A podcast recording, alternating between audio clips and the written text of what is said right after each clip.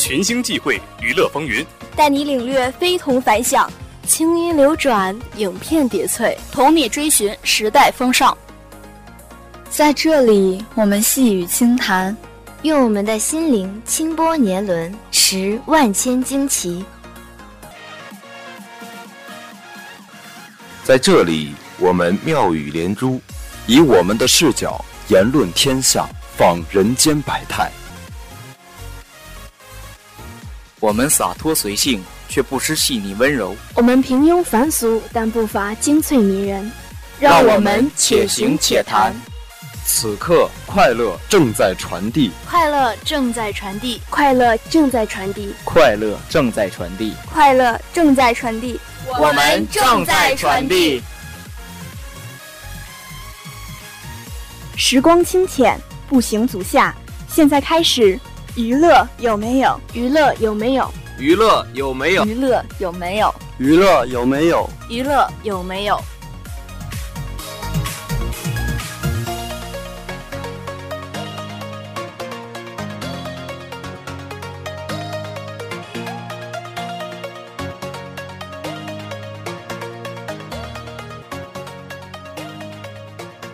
娱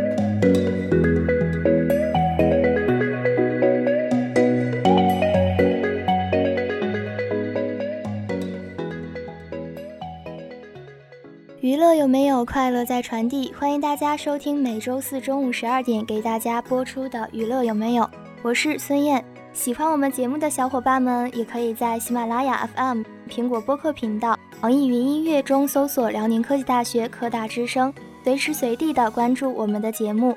也可以在下方对我们的节目进行评论和留言，我们会在第一时间与大家进行沟通与交流。那么今天呢，我们的节目与往常相比也有很大的不同。很高兴请来了今年啦啦操比赛中夺冠的电信学院的啦啦操队负责人。那么接下来就请他和大家打个招呼吧。大家好，我是电信学院电气一期一班张一。嗯，好的。啦啦操呢，大家都知道，一直以来都是十分具有感染力的运动。而我们的电信学院呢，在此次比赛中的表现更是让人过目难忘的。夺得本次比赛的冠军也可以说是实至名归，相信大家也应该有想问的问题，想要问一下学姐。那么接下来就让我们带着这些疑惑来进入本次的节目吧，让学姐来说一下她的所见所想。学姐你好，你好。我们了解到啊，电信学院已经是好几次夺得啦啦操比赛的冠军了。那么学姐对此有什么感受呢？嗯，这已经是电信学院第三次取得了啦啦操比赛的冠军。然后我想说。取得冠军与他们每个人的辛勤付出是离不开的，与大家的团结和集体荣誉感也是离不开的。哦，你认为啦啦操比赛这个比赛设置的初心是什么？我觉得初心还是像我刚才所说一样吧，主要并不是说考验的谁的舞蹈功底更好，或者是谁更有技巧。主要看的，嗯，和比赛的点就在于说，嗯，一个学院整体的凝聚力和整体的是否团结，是否有共同的一个目标，并为之努力。嗯，对，团队的凝聚力还是很重要的。因为我也是参加过拉拉操训练的人，所以我非常理解拉拉操训练过程中是有苦有甜的。那么你们在训练的过程中有遇到过什么困难吗？你们又是怎么克服的呢？嗯，其实，在这个啦啦操的训练当中，遇到的困难还是比较多的。首先是最开始的选队员，嗯，也是采取了同样的方式，说在之前弄一个宣讲会，把去年和前年的视频都放出来给大家。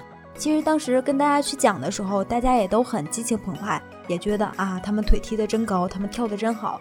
当时感觉大家也为之所动了。嗯，后来又通过学院的一些同学呀，包括老师的一些努力，召集大家凑足了这十六个人。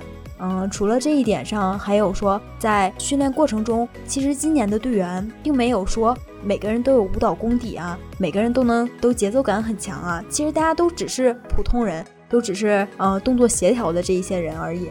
然后他们在训练的过程中也一而再再而三的通过自己的不断加强训练。私下里的努力和询问，这样取得了一个到最后说能整体效果非常好，大家做的很有力量，也很有整齐度。还有就是最后最难的也是今年的音乐上面出了一些困难，刚开始的时候，我们其实选的音乐就是跟舞上舞台这天的差不太多，结果那个节拍啊总是对不上，然后一而再再而三的找了不同的人去帮忙改这个音乐。当时也是找了很多没有参加啦啦操的人，普通的同学来过来看，然后大家举手表决，觉得你看完这个觉得哪两个音哪个效果好，然后就选取了哪个，所以最后采取了这样一个音乐。那么啦啦操的训练过程中肯定是有苦有甜的。苦中的甜，学姐又是怎样设置的呢？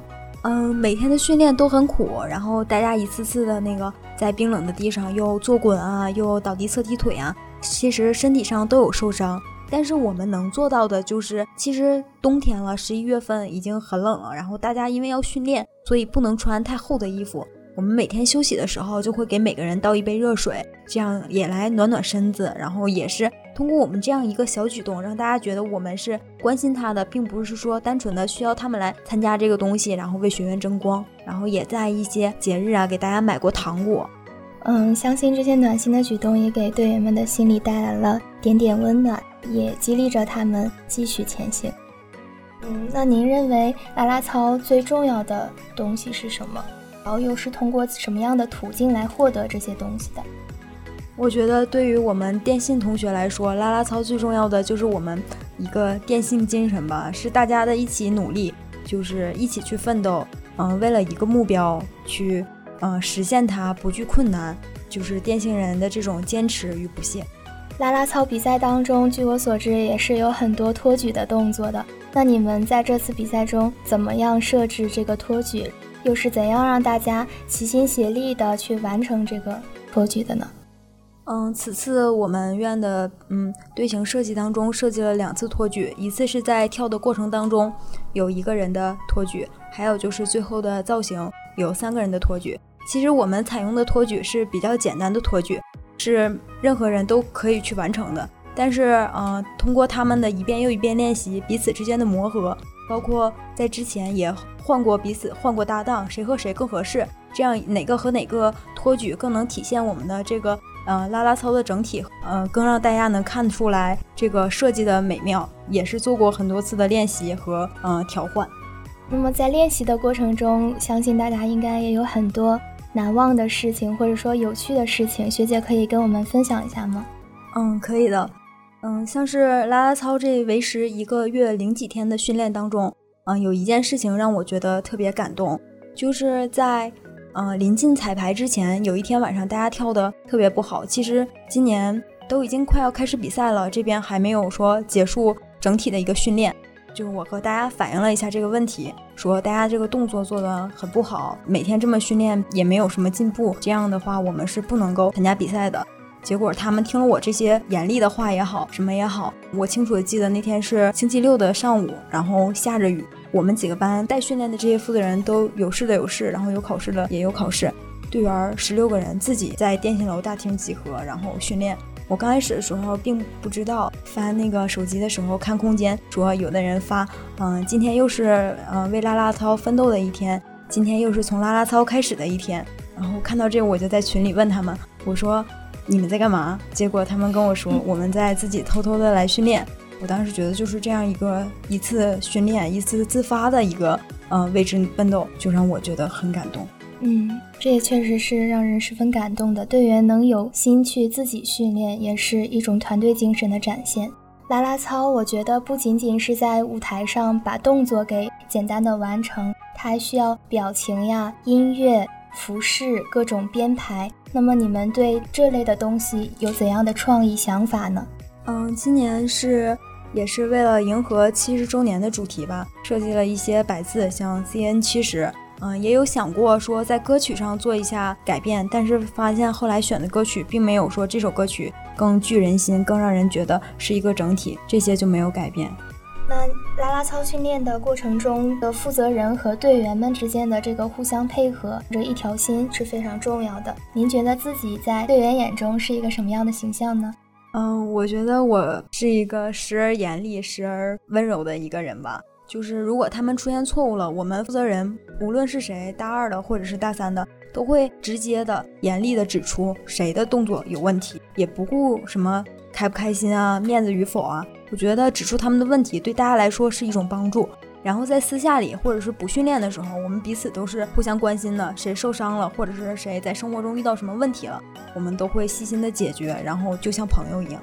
嗯，是的，在啦啦操层面上肯定是要严格对待的，然后私下里就会像朋友一样相处。嗯，这样的关系恰恰是让队员舒服的一种关系。那么在彩排之后，看到其他学院有进行简单的展示之后，您有什么样的感受呢？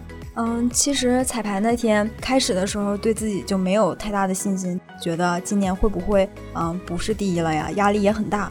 之后来的时候，来参加彩排的时候，发现其他的学院跳的真的是非常的好，也确实是通过彩排发现了其中的一些问题，发现了嗯队员不仅是说呃位置啊找的不好，或者是最重要的一点就是觉得他们没有精气神儿，没有那种朝气，没有那个啦啦操所要体现的东西。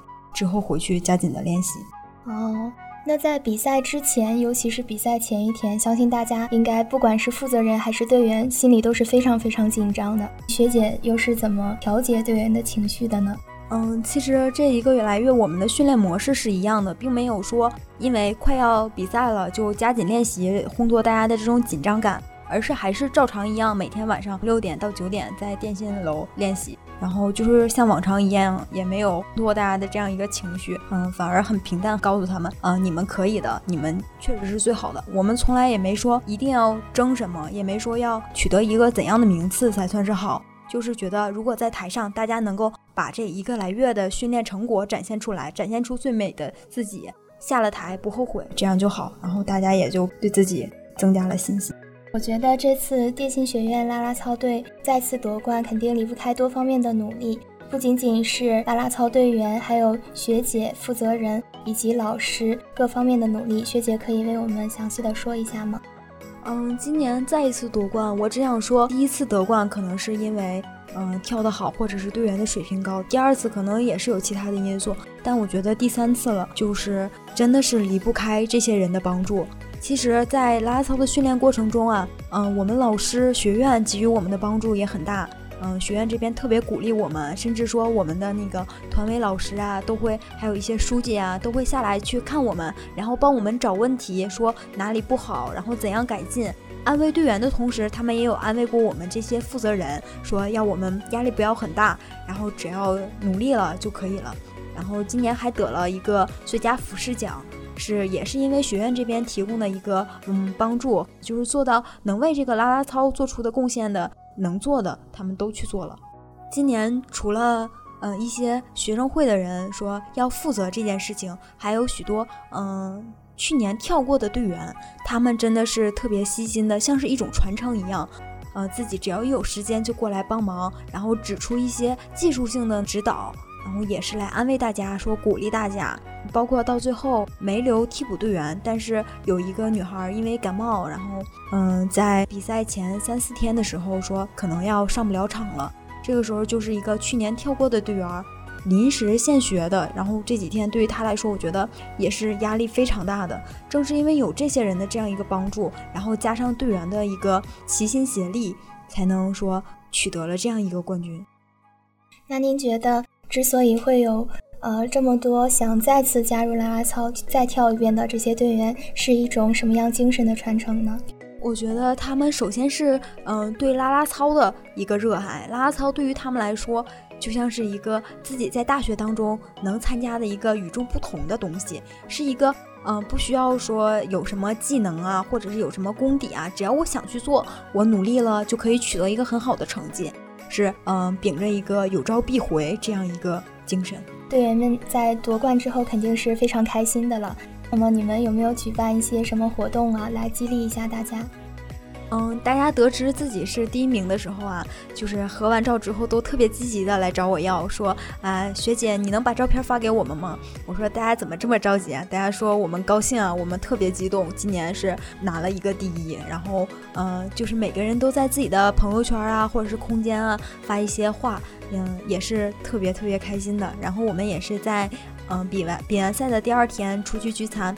能感觉出来啊大家这样的就是比完赛取得第一之后的一个心态和以前是完全不一样的感觉大家的自信一下就来了然后每个人都觉得自己是特别棒的嗯相信经过两个多月的训练大家早已经成为了一家人了吧。嗯对的。学姐真的是很为我们啦啦操队员所着想呢。好啦以上就是我们本期娱乐有没有的全部内容再次感谢学姐做客我们的节目。让我们下期节目再见吧拜拜。